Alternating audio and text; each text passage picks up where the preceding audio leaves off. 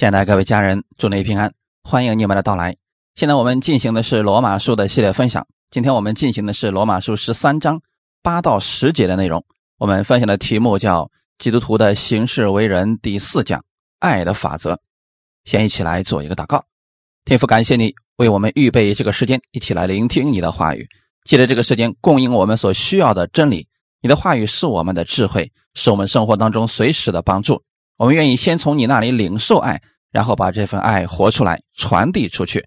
愿圣灵更新我们每一个人的心思意念，让我们被你的真理引导，活出不一样的生命。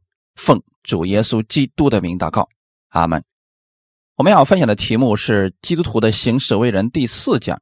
先来读一下经文，《罗马书》第十三章八到十节：凡事都不可亏欠人，唯有彼此相爱，常以为亏欠，因为。爱人的就完全了律法，像那不可奸淫、不可杀人、不可偷盗、不可贪婪，或有别的诫命，都包在爱人如己这一句话之内了。爱是不加害于人的，所以爱就完全了律法。本章所讲的并不是关于得救的，而是关于如何在生活当中得胜。神希望我们把真理用在生活当中，让我们学习像耶稣一样为人处事。充满他的智慧和能力，救恩与行为无关，但是得胜是与行为有关的。愿意我们每个弟兄姊妹都能活出分别为圣的生活，荣耀主耶稣的名。本文提到了关于十条诫命，如果我们对保罗所表达的心意不了解，可能就会觉得保罗要通过律法使我们的行为改变，通过律法来约束我们的行为。难道保罗又把人带回到律法之下？让人凭着行为称义吗？当然不是了。保罗在这里并不是要强调律法，而是强调律法的总纲就是爱。神赐下律法，并不是为了让人死，而是让人治罪。律法里，神不让百姓行的，都是对百姓无益处的。耶稣来，不是废掉了律法，乃是成全了律法。在耶稣的身上，我们看到了神的爱。他没有违背律法，显出了他是无罪的，在守住律法的同时，把神的爱表明出来了。爱高于律法，完全了律法。如果人的心里充满了神的爱，把这份爱行出来的时候，不仅不会违背律法，反而会显出神的意，还能得着赏赐。基督徒行事为人的最高法则就是爱的法则。第八节，凡事都不可亏欠人。亏欠在原文希腊文表达的意思是跟欠债很相似，信徒不可亏欠人，似乎是在说信徒不要欠人的债。但是根据上下文的教导，我们可以看出来，这里指的是活出好的行为来，树立榜样。该恭敬的恭敬他，该纳粮的给他纳粮，该上税的给他上税，让人们找不出把柄攻击我们。这是我们需要努力的。一件事情，我们首先要有凡事不可亏欠人的心，凡事都不可亏欠人，就是无论做什么事都不要叫别人吃亏，不可使人因你的缘故受亏损，不占人的便宜，不叫人受累，这是实行爱心在消极方面应当做到的。爱是给予，但是在未能给人之先，要先做到不占别人的便宜。才能谈得上给人。假如说你找别人帮忙办事，应当不叫帮助你的人在金钱上或者精神上受亏损。让人帮助买东西，应该先给钱，不要让人为难。有人甚至东西已经买了好久不还给别人钱，这就是亏欠人。先看一个反面的例子：格林多教会的信徒都不愿意吃亏，因为意见不合，结果彼此告状。双方都受了损失。世界上确实有一些人有极端的想法，如果自己得不到，别人也别想得到。这样的人要远离，要不然有一天真会受他们连累。格林多前书第六章六到八节：你们竟是弟兄与弟兄告状，而且告在不信主的人面前。你们彼此告状，这已经是你们的大错了。为什么不情愿受气呢？为什么不情愿吃亏呢？你们倒是欺压人、亏负人，况且所欺压、所亏负的就是弟兄。哥林多教会信徒之间不和睦，没有彼此相爱、彼此饶恕的心，因为一些事情，结果互相拆毁，正好让不信者抓住把柄。这样愚昧的做法是两败俱伤，毫无益处。我们再看另外一个人大卫。大卫是合神心意的仆人，大卫的心也是向善的。我们看他写的一个诗篇。诗篇十五篇一到五节，耶和华，谁能寄居你的帐幕？谁能住在你的圣山？就是行为正直、做事公义、心里说实话的人。他不以舌头缠棒人，不恶待朋友，也不随火毁谤邻里。他眼中藐视匪类，却尊重那敬畏耶和华的人。他发了誓，虽然自己吃亏，也不更改。他不放债取利，不受贿赂。以害无辜，行这些事的人必永不动摇。在大卫的心里，认为不是什么人都可以寄居在神的帐幕，不是谁都可以住在神的圣山。大卫心里对神极其敬畏，正因为他与神的关系正确了，与人相处的时候就不再一样了。大卫行为正直，做事公义，说实话，就算自己吃亏，也要持守真理。过去扫罗王一直想杀他，视他为仇敌，但大卫有好几次可以轻松杀死扫罗王，他都放弃了。大卫认为不可杀了神所高立的王，宁可自己吃亏，他也不做这样的事情。我们在旧约历代志书卷中可以看到，扫罗的下场很悲惨，但大卫却被神保守，最后被神高举。我们行事为人时，要学习像大卫一样。切不可效法格林多人的样式。怎么来做呢？作为基督徒，不要占别人的便宜。比如说，你借了别人的钱，要如期归还，绝不可以学习一些人的恶习，故意拖拉。如此下去，会把朋友的情谊耗尽。真有事情的时候啊，可能就没人愿意帮你了。如果别人帮助了你，你要记得别人的恩情，不能做忘恩负义之人。这个世界上。有太多的人觉得别人的帮助是理所应当，毫无感恩之心，这就是亏欠别人了。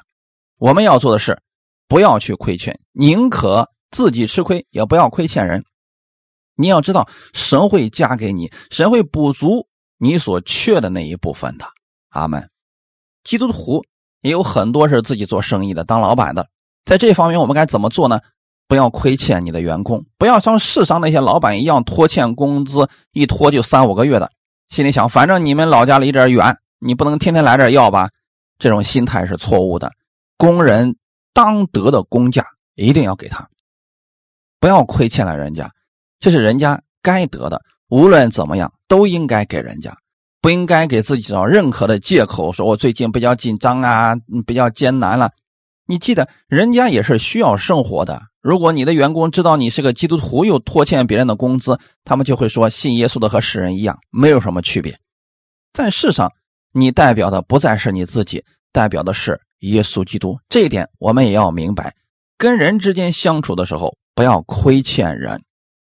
圣经上雅各书里边也告诉我们，其中有一个富足的人，雅各警告他们说：“你们要警醒，你们要惧怕，因为工人给你们收割庄稼。”你们亏欠他们的工钱，这工钱有声音呼叫，并且那收割之人的冤声已经入了万军之主的耳了。不要觉得你做的这些事情没有人知道，其实神都是知道的。就像该隐杀亚伯的时候，亚伯的血在地里发出哀声。雅各说：“当你拖欠别人工资的时候，那个工钱会发出声音呼叫，神又岂能不知呢？”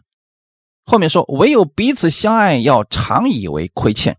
你不要亏欠别人，反过来呢，要常以为你亏欠别人。在这里，我们反复的强调，你不是亏欠神，你是亏欠人。在这里，这个亏欠用的就是欠债。在这里也解释一下保罗的下一句所说的话语。我是欠了福音的债，无论是犹太人还是希腊人，我都欠了他们的债。不是说保罗借了外邦人的钱没还，他指的是福音，总觉得自己亏欠这些人，没有把基督讲给所有的人。这就是保罗的心。神告诉你，不要去亏欠别人，唯有跟别人彼此相爱。在爱心方面，心里觉得总是亏欠别人，因为爱心比任何的道德言语都能使人归向耶稣基督。对于你的家人来讲，你的朋友，他不在乎你信的这个主叫什么名字，但是他在乎的是你从你身上所显明出来的有没有爱。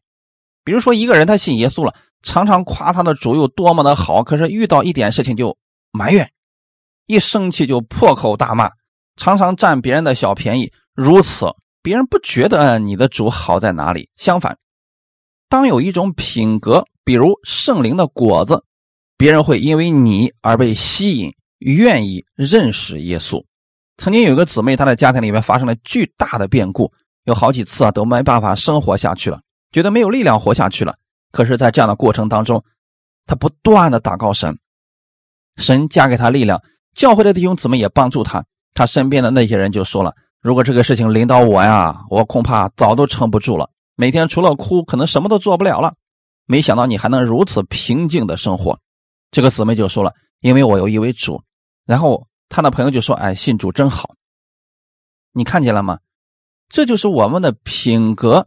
向别人展现出来的时候，这是一种吸引力。这种吸引力能把人带向耶稣基督。当你真的去爱别人，觉得总是在爱上亏欠别人，不求回报的去帮助别人，彼此相爱的时候，就完全了律法。什么纷争，什么勾心斗角，在爱的面前都没有抵抗力。世人如何认识这位主的呢？透过我们。看我们怎么样把基督的爱表现出来。如果一方面我们说耶稣多么爱我们，另一方面没有一丁点的改变，世人也不愿意和我们打交道，也不愿意信我们的这位主，可能觉得基督徒是一群非常虚假的人。教会里面一个样，回到家里面有另外一个样，这样就没有办法给别人说什么了。所以在这个事情上，要常常以爱别人为亏欠，然后彼此相爱，彼此服侍。第九节。不可奸淫，不可杀人，不可偷盗，不可贪婪，或有别的诫命，都包括在“爱人如己”这一句话之内了。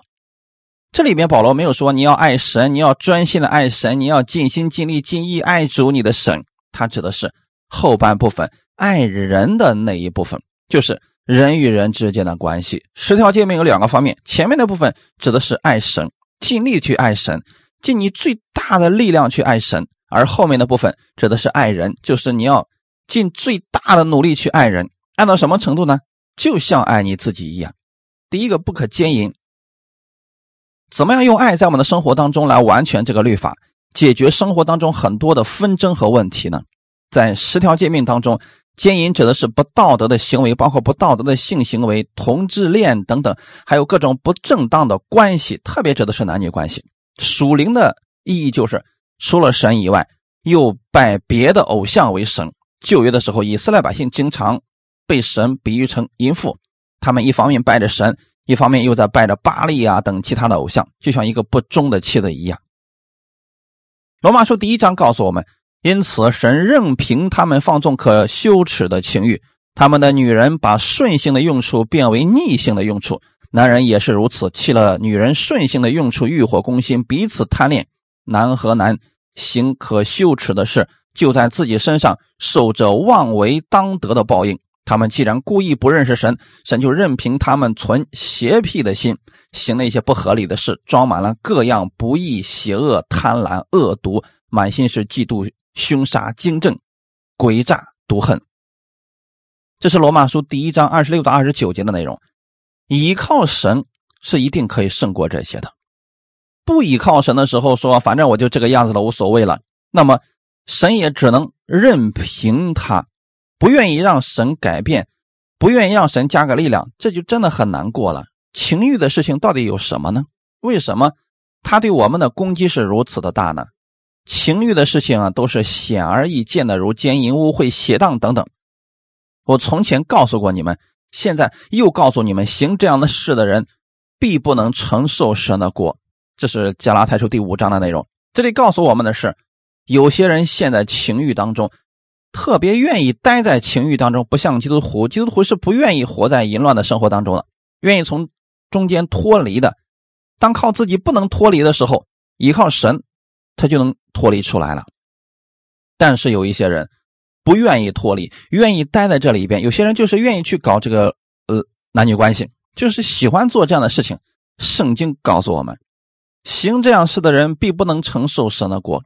再给大家解开一个疑惑的问题：有人曾经问我说，如果基督徒已经信主了，还是陷在情欲当中，该怎么办呢？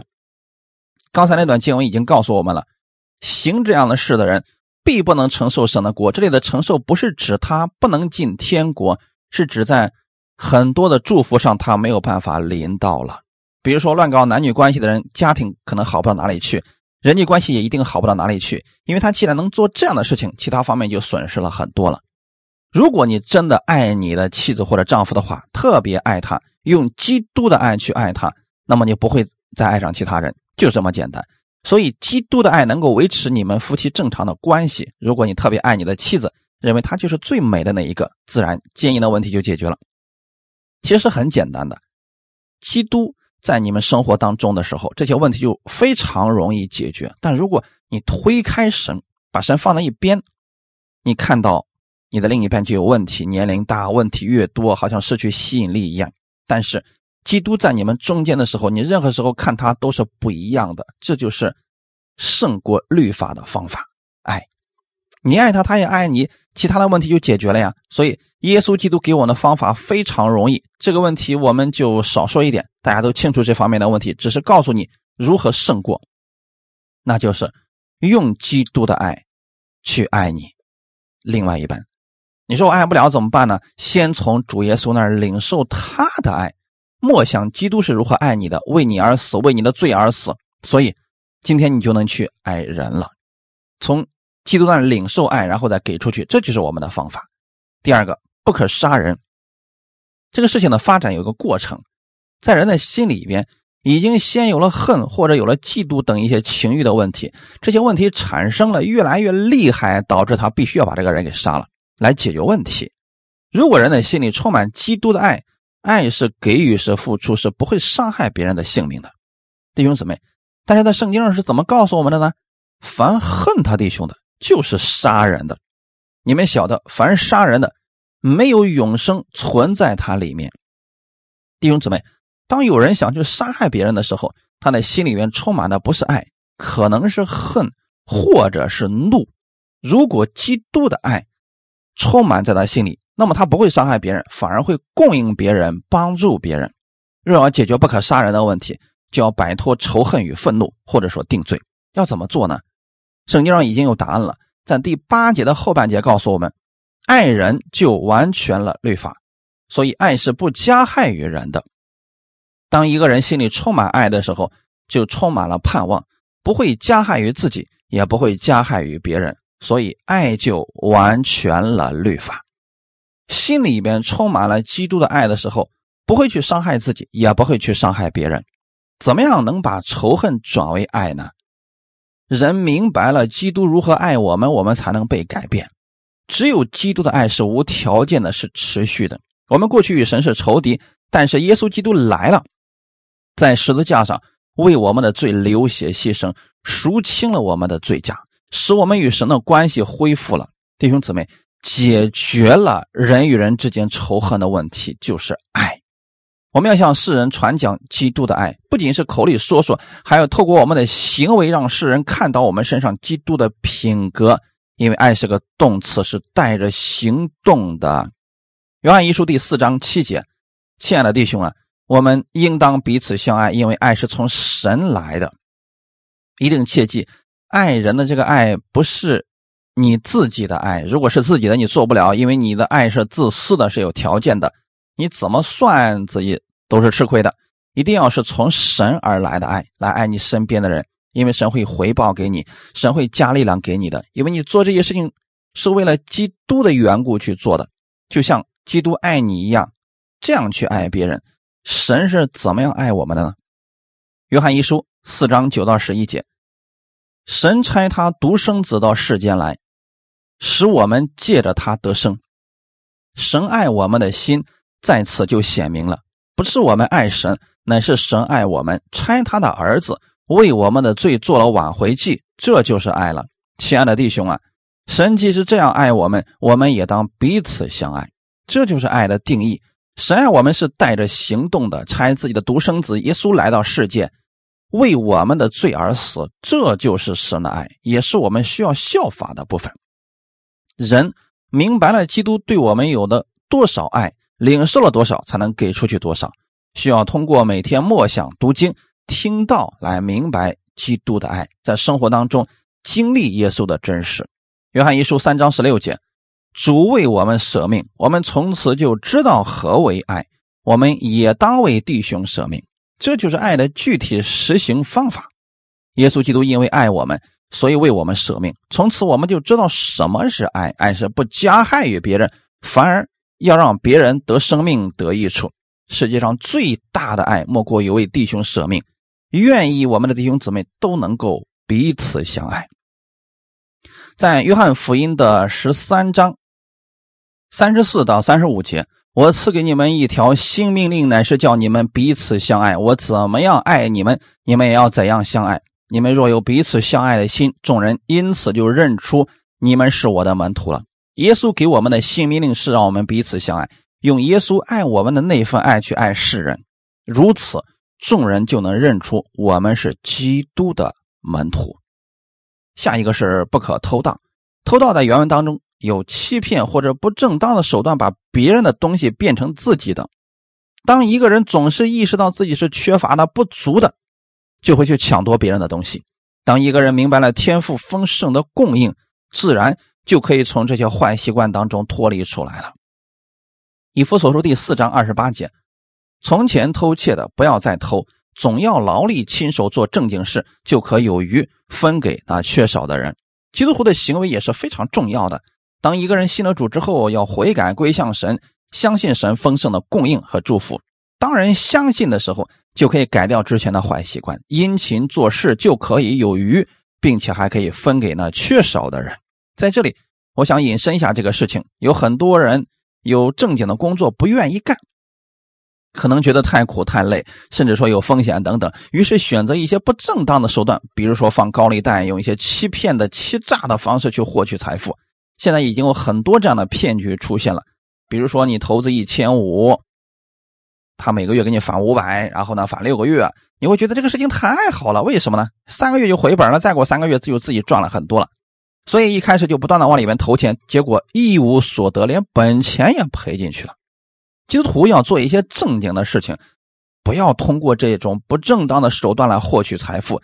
相信神能供应时，找一份正经的工作，合适的工作，相信神能够改变你，不需要通过那些投机的手段来获取祝福。神必然会对你有丰盛的供应，在你所做的事情上，神必会赐给你智慧和见识，让你成为。祝福的管道。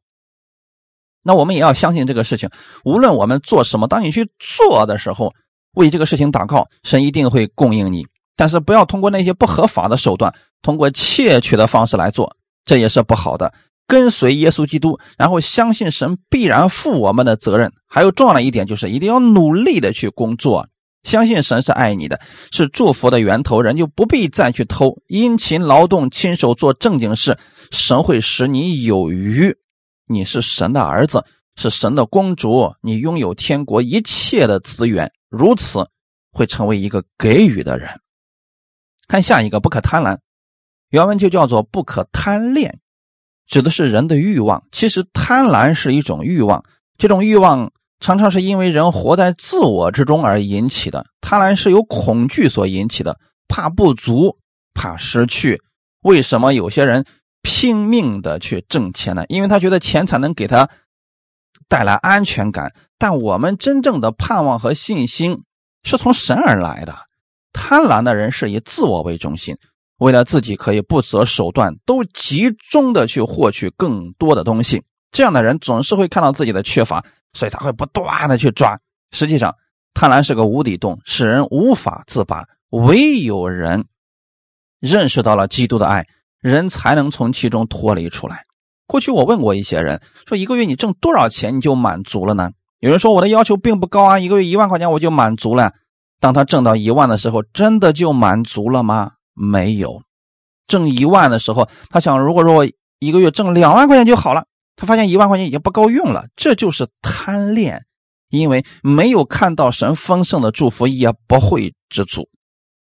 腓立比书第四章十二到十三节，我知道怎么样处卑贱，也知道怎么样处丰富，或饱足，或饥饿，或有余，或缺乏，随时随在，我都得了秘诀。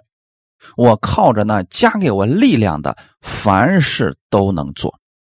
保罗是如何明白这些的呢？他相信神是他的供应者，耶稣基督无论何时都会保守他、看顾他。就算在贫穷之中，他会看到神的供应；在富足的时候，他知道这是神的恩典；在饥饿的时候，他对神有盼望；在饱足的时候，他对神可以感恩。他总是以耶稣基督为他的满足。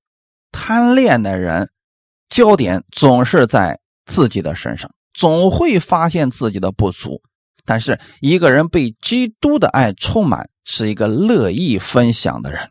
他里面以耶稣为他的满足，会有别的诫命都包在“爱人如己”这一句话之内了。诫命的核心原则是爱，因为神爱我们，所以不愿意我们做伤害自己、伤害别人的事。因为神爱我们。所以告诉我们如何在世上过得胜的生活。耶稣来到世上，成为了我们的榜样，让我们知道如何活才是最有意义、最有价值的。这里特别提到“爱人如己”，圣经上的话是很严谨的。我们爱别人最多就跟爱自己一样，不能爱别人超过自己。如果一个人连自己都不爱，他根本爱不了别人的。若有人说，他爱你超过他自己，那都是假的。爱是一切诫命的总纲。马太福音二十二章三十四到四十节，法利赛人听见耶稣堵住了撒都该人的口，他们就聚集，内中有一个是律法师，要试探耶稣，就问他说：“夫子，律法上的诫命哪一条是最大的呢？”耶稣对他说：“你要尽心、尽性、尽意爱主你的神。”这是诫命中的第一，且是最大的。其次也相仿，就是要爱人如己。这两条诫命是律法和先知一切道理的总纲。法利赛人和撒都该人都知道圣经，他们甚至也教导别人，但他们心里没有爱。律法师看到了耶稣的能力大过他们，就心生嫉妒。总想在耶稣所说的话上找出把柄，其实他们极其缺乏神的爱。当他们问到耶稣律法上最大的诫命是哪一条时，耶稣把律法做了总结，那就是尽心、尽性、尽意爱神。其次，也就是爱人如己。耶稣不仅如此说，也如此做到了。透过耶稣对我们的爱。我们明白了天父的爱，因为耶稣就是爱，让我们知道如何去爱别人。今天我们有一个使命，就是要把这份爱传递出去。爱是不会加害于人的，爱是给予，不是索取。这就是我们所有服侍的人该有的核心原则。愿意弟兄姊妹每天不断的。领受从基督而来的爱，经历基督的爱，活出基督的爱。感谢主，我们一起来祷告。天父，特别感谢赞美你，你因为爱我们，所以差耶稣来到世上，为我们的罪死在十字架上，使我们与你的关系永久性的和好了。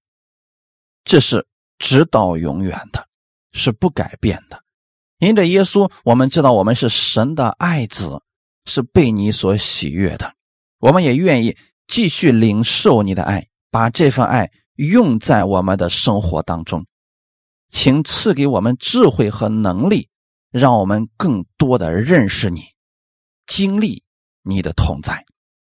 我们愿意成为福音的使者，做祝福的管道。请你使用我们，加给我们力量，彰显基督的荣耀。感谢赞美你，一切荣耀都归给你。奉主耶稣基督的名祷告，阿门。